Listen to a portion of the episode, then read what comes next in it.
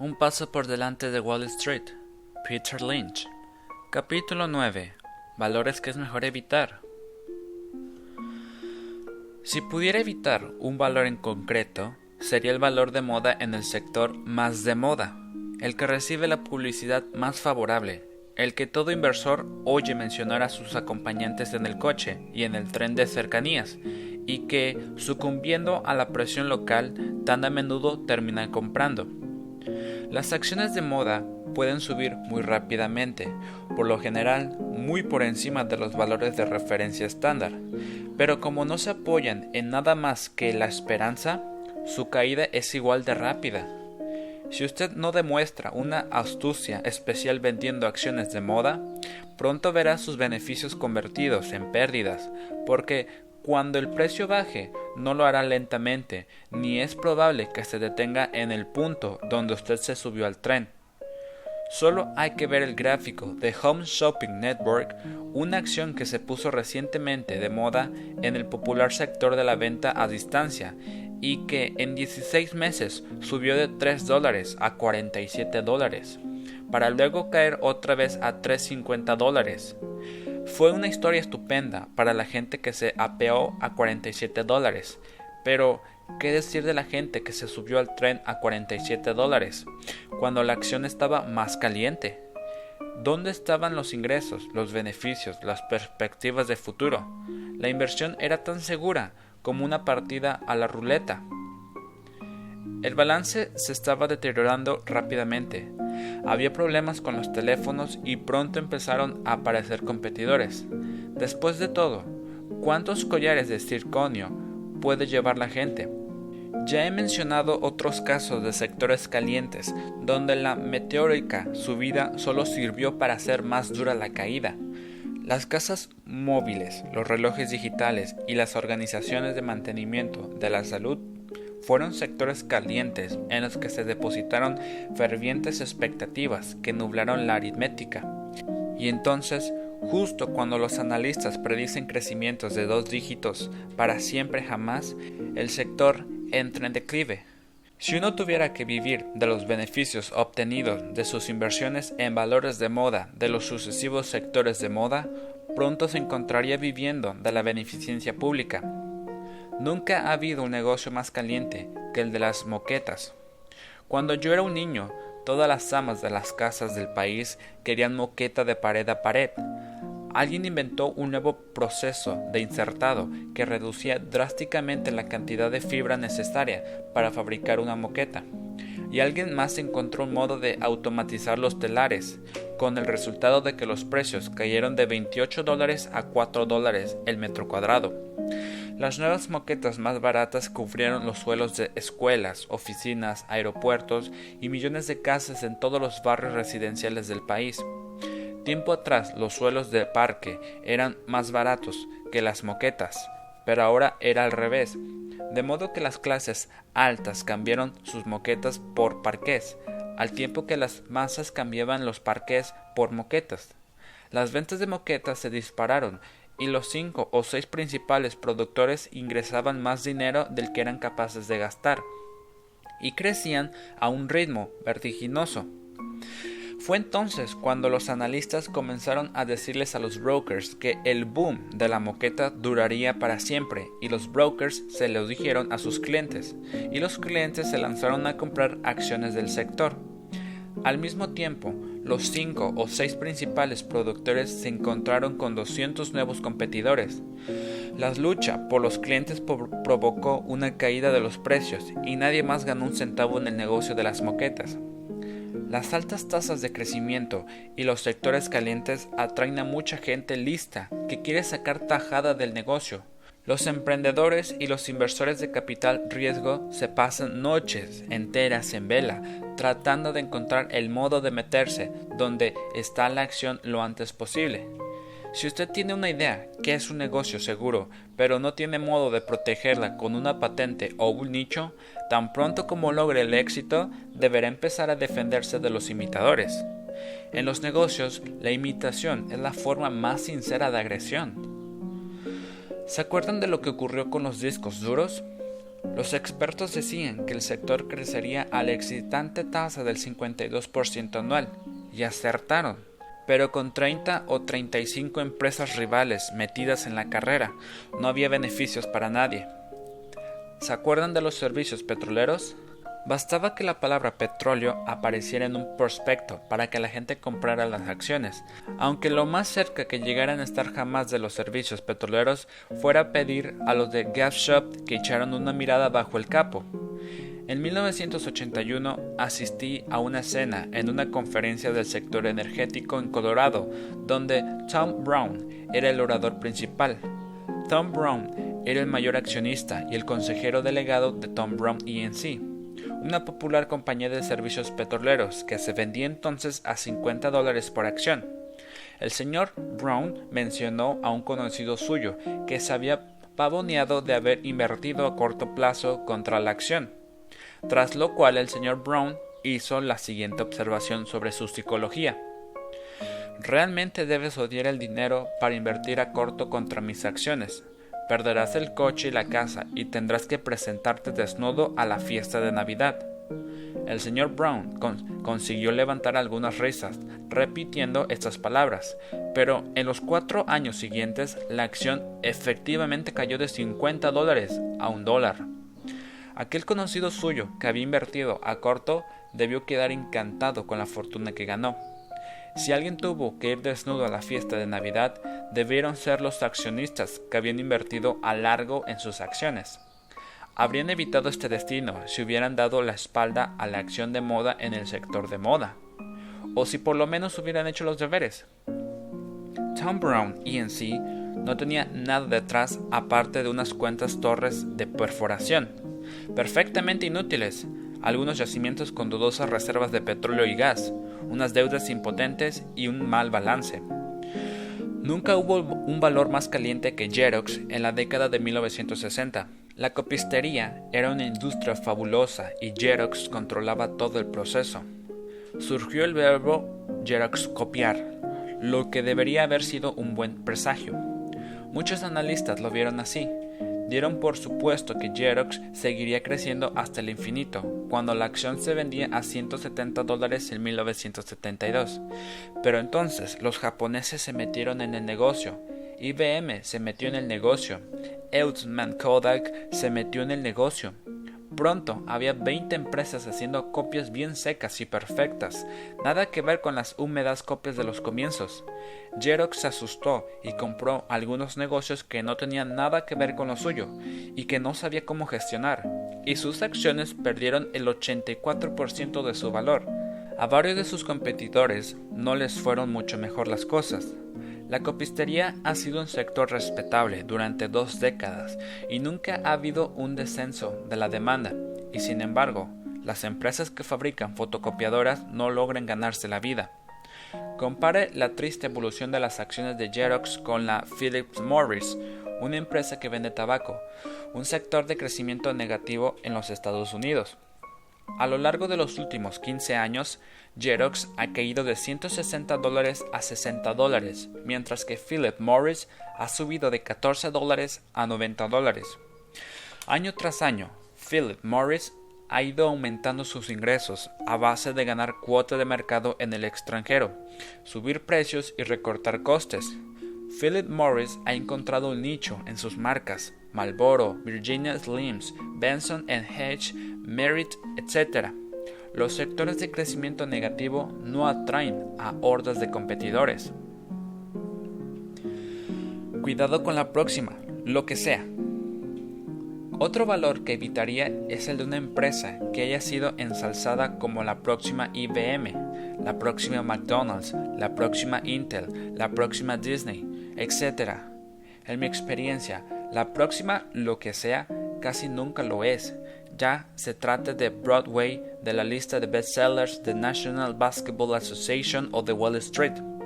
¿Cuántas veces hemos oído decir que tal jugador será el próximo William Mays o que tal novela será la próxima Movie Dick? Para luego ver cómo el primero es echado del equipo y el segundo es discretamente saldado. En la bolsa hay una maldición parecida. De hecho, Cuando la gente ensalza una empresa como la próxima tal o cual, a menudo marca el principio del fin, no solo de la imitadora, sino también de la original con la que es comparada.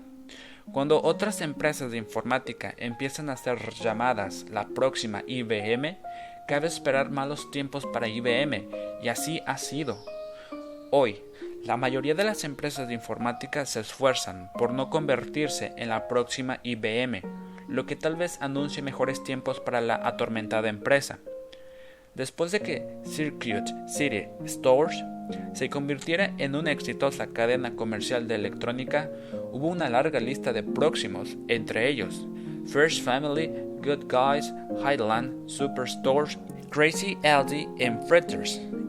Circuit City ha multiplicado por cuatro su valor desde 1984 año en que comenzó a cotizar en la bolsa de Nueva York, evitando de algún modo la maldición de IBM, mientras que todas las próximas han perdido entre el 59 y el 96% de su valor original. La próxima Toys debería ser Size World, que también tropezó por el camino, y la próxima Price Club era Warehouse Club, que corrió la misma suerte. Evite las diemperaciones. En lugar de recomprar acciones o aumentar los dividendos, a menudo las empresas rentables prefieren patearse el dinero en adquisiciones poco prudentes. El diempeorador genuino busca productos que estén 1. sobrevalorados y 2. totalmente fuera de comprensión. De ese modo se garantiza la maximización de las pérdidas. Las empresas parecen alternar de una década a la siguiente entre una diempeoración rampante y una reestructuración rampante. Lo mismo ocurre con los veleros que se compra la gente. Tal vez habría que aplaudir estos episodios tan frecuentes de adquisición, arrepentimiento y desinversión, para dar paso nuevamente a una adquisición y a un arrepentimiento como una forma de transferencia de renta de los accionistas de las empresas más grandes y ricas a los de las empresas más pequeñas que resultan adquiridas en el proceso teniendo en cuenta la tendencia de las grandes empresas a pagar de más. El porqué de todo esto es algo que nunca he terminado de entender, salvo tal vez porque la dirección de las empresas encuentra más emoción en la adquisición de otras empresas más pequeñas al precio que sea que en la recompra de acciones o en la entrega de dividendos, que no requieren ninguna imaginación. Tal vez los psicólogos puedan dar una explicación. La prosperidad es algo que resulta simplemente insoportable para algunas empresas, igual que para algunas personas.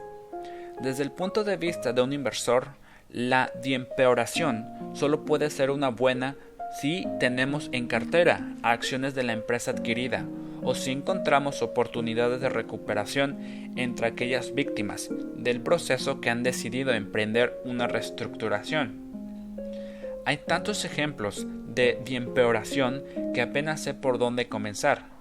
Mobile Oil se empeoró una vez comprando Marcor ENC. Uno de los negocios de Marcor era una cadena comercial en un sector desconocido para móvil que lastró a la empresa durante años. El otro gran negocio de Marcor era Container Corporation, que Móvil vendió más tarde a muy bajo precio. Móvil derrochó aún más millones pagando un precio excesivo por Superior Oil. Desde el pico de los valores petroleros en 1980, las acciones de Móvil han subido solo un 10%, mientras que las de Exxon han doblado su valor, dejando a un lado un par de adquisiciones poco afortunadas y relativamente pequeñas, como Reliance Electric, más una filial de capital riesgo de triste destino. Exxon ha sabido resistir a la tentación de la empeoración y se ha mantenido centrada en su propio negocio. Sus excedentes de caja se han destinado a la recompra de sus propias acciones. A los accionistas de Exxon les ha ido mucho mejor que a los de Móvil, aunque la nueva dirección está introduciendo cambios importantes en esta última. En 1988 vendió Montgomery Ward ya he descrito las locuras de Gillette.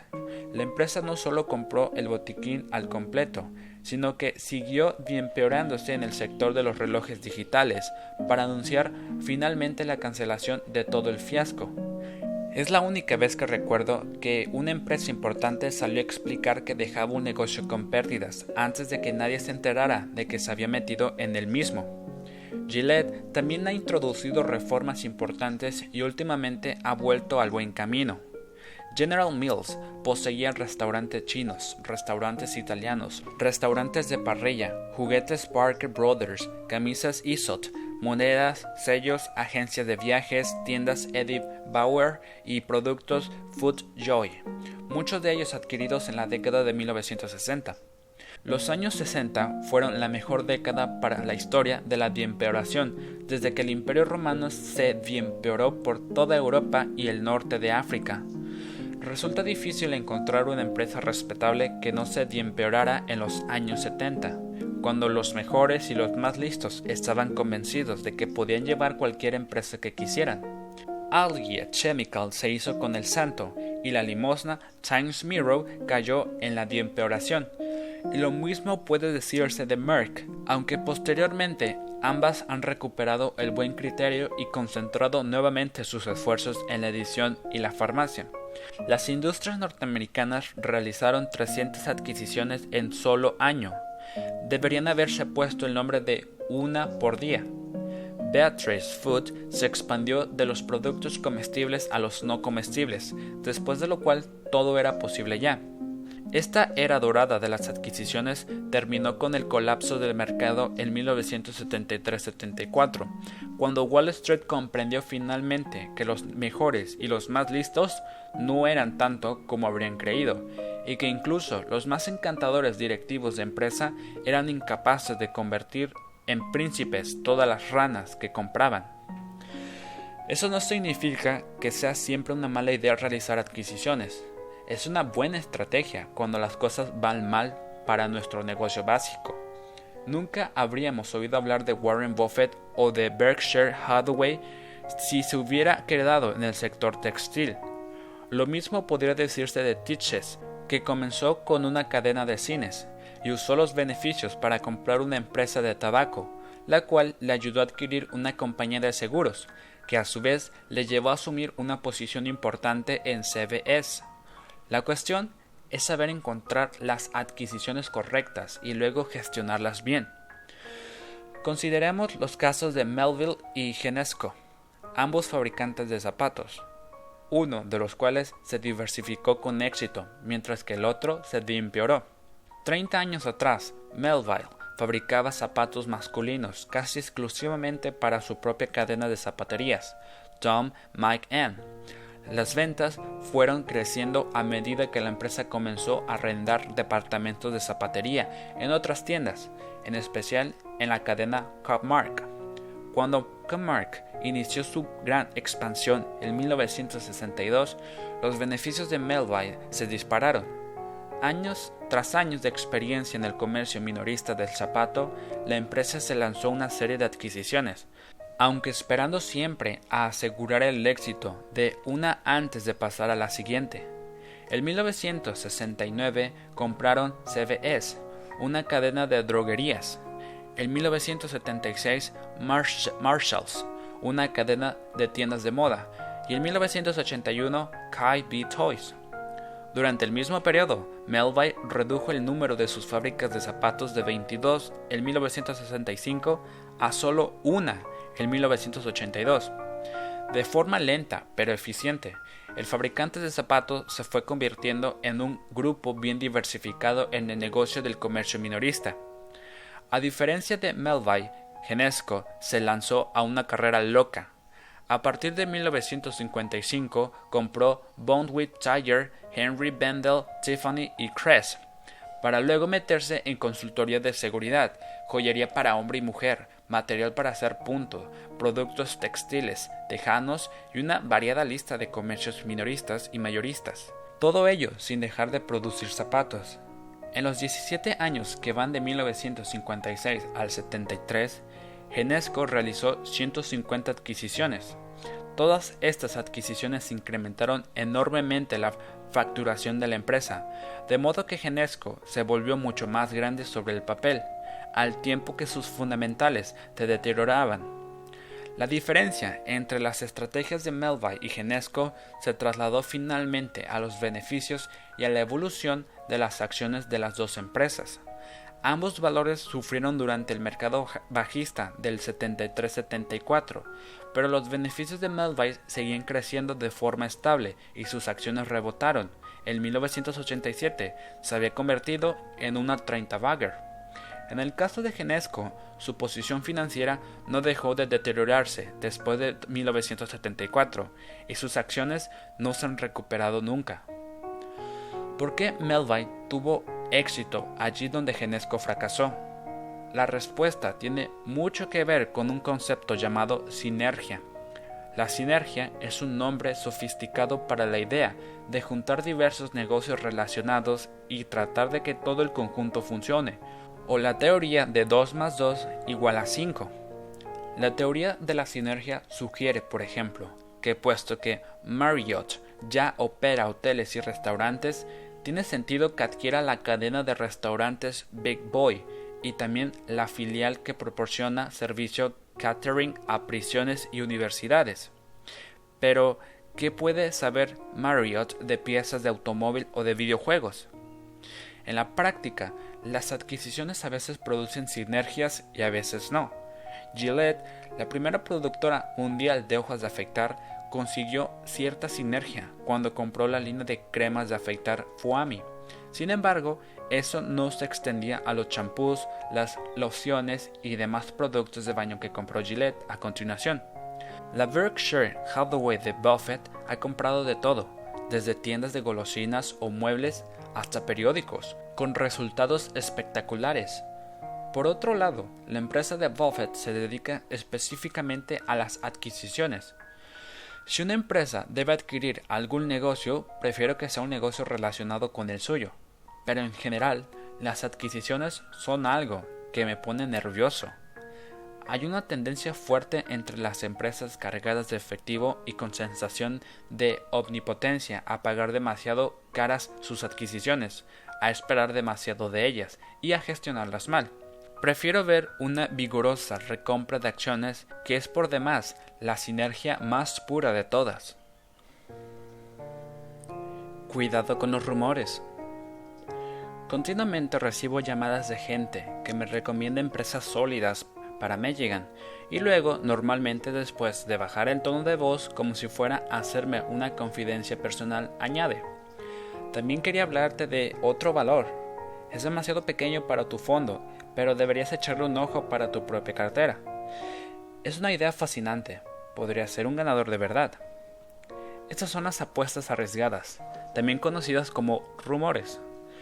Probablemente llegarán cerca de sus oídos más o menos al mismo tiempo que de los míos.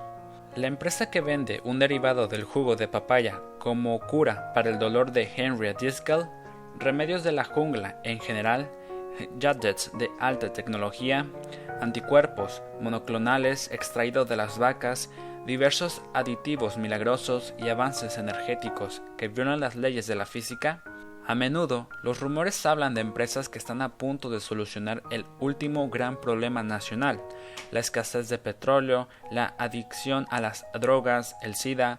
La solución es o bien muy mal imaginativa o bien B tremendamente complicada.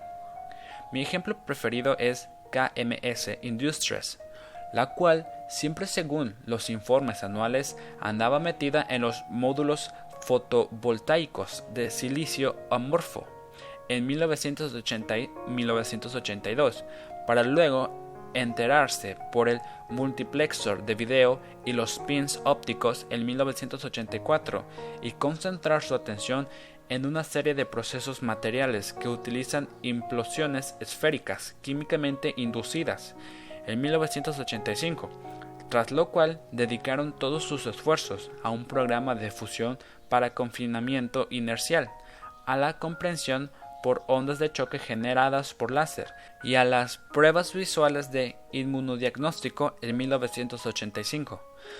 Las acciones cayeron de 40 dólares a 2.5 dólares en el conjunto de este periodo. Solo una partición inmersa de 8 acciones por una evitó que se convirtiese en una acción centímera. Smith Labs cayó desde un pico de 25 dólares hasta un dólar. Tras una primera visita de BioResponse a mi oficina en Boston, fui a devolvérsela a sus cuarteles generales de San Francisco y me encontré en unas oficinas situadas en un piso alto de una parte más bien cutre de San Francisco, donde a un lado de la sala había directivos y al otro una hielera de vacas.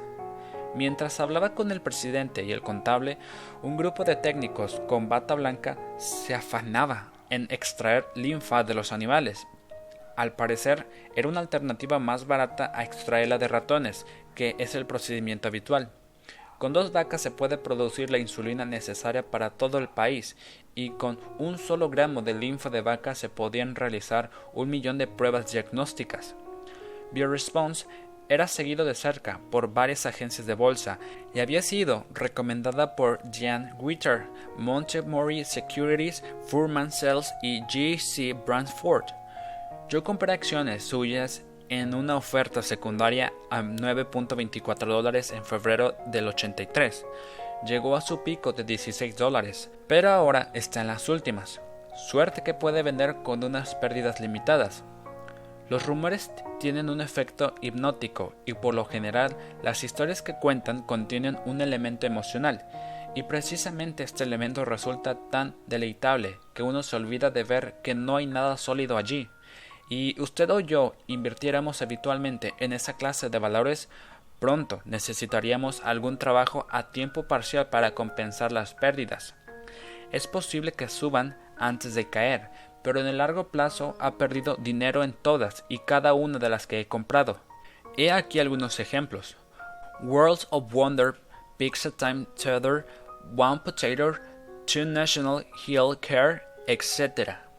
Lo que todas estas apuestas de riesgo tenían en común, aparte de hacerme perder dinero, es que su gran historia no tenía el menor fundamento. Esa es la esencia de los rumores. El inversor se ve liberado de la carga de comprobar los beneficios y además porque normalmente no los hay. Comprender los ratios PER no es ningún problema, porque normalmente no hay ratio PER. Eso sí, no faltan microscopios, doctorados, esperanzas exaltadas y dinero en efectivo de la salida a bolsa. Siempre trato de recordarme a mí mismo que cuando una inversión genera unas expectativas tan grandes, seguirá siendo una buena inversión el año que viene y el otro. ¿Por qué no comprar un poco más adelante cuando la empresa ya tenga una trayectoria establecida? Esperemos a ver los beneficios. Una empresa que ha demostrado ya su potencial puede seguir siendo una 10 bagger. En caso de duda, lo mejor es esperar. En los casos más excitantes se crea a menudo el estado de opinión de que se compra en la oferta pública inicial o ya es demasiado tarde. Raramente es así, aunque en algunos casos ocurre que la carrera inicial por comprar permite obtener ganancias fabulosas en solo un día. El 4 de octubre de 1980, JetTech salió a bolsa con un precio de 35 dólares y esa misma tarde se vendía a 89 dólares, antes de retroceder nuevamente a 71.25 dólares. Megan solo pudo hacerse con un pequeño paquete de acciones. Me fue mejor con Apple Computer que vendí el primer día con una ganancia del 20%, pues pude comprar tantas acciones como quise. Eso fue porque el día antes de la oferta, la Mancomunidad de Manchester estableció que solo los inversores expertos podían comprar Apple, porque se trataba de una empresa demasiado especulativa para el público en general. No volví a comprar Apple hasta que más tarde se hundió y se convirtió en una recuperable. La OPS de empresas totalmente nuevas son muy arriesgadas porque no hay casi ningún elemento de juicio. He comprado algunas que han funcionado bien con el tiempo, y pero diría que tres de cada cuatro han sido fracasos a largo plazo. Me ha ido mejor con OPS de empresas que son escisiones de otras empresas o situaciones parecidas, cuando la nueva entidad tiene una trayectoria detrás, es el caso de Toys y también el de Agency Rents a Car y Safety Clean. Todas ellas eran negocios establecidos en el momento de salir, tan investigables como Ford o Coca-Cola. Cuidado con el intermediario. Cualquier empresa que venda el 25 o el 50% de sus productos a un único cliente se encuentra en una situación precaria. SCE Systems es una empresa bien gestionada y un importante proveedor de componentes para IBM, pero nunca sabremos si IBM va a decidir en algún momento que puede fabricarse sus propios componentes o que puede pasar sin ellos y cancelar el contrato de SCE. Siempre soy reacio a invertir en un proveedor cuando la pérdida de un único cliente puede ser catastrófica para él. Empresas de discos duros como Tandon siempre han estado al borde del desastre precisamente por ser demasiado dependientes de unos pocos clientes. Más allá de posibles cancelaciones, el gran cliente tiene un poder increíble para rebajar precios y forzar otras concesiones que reduzcan los beneficios del proveedor. Es raro que una situación así pueda suponer una gran inversión. Cuidado con los valores con un nombre excitante. Es una lástima que Xerox no tuviera un nombre como Davis Dry Copies, porque más gente habría sido escéptica con sus posibilidades.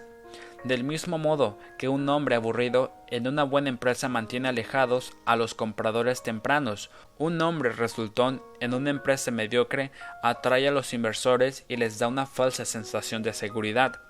Basta que contenga avanzado, líder, micro o alguna palabra con una X o que sea un acrónimo de sonoridad misteriosa para que la gente quede fascinada con el nombre. UAL se cambió el nombre por Allegis con la esperanza de ganarse a la gente más sensible a otras cosas. Es una buena cosa que Crown Core Seal dejaran en paz su nombre. Si hubieran escuchado a sus consultores de imagen corporativa, sin duda lo habrían cambiado por Crow Corsea, lo cual les habría garantizado un gran seguimiento institucional desde el primer momento.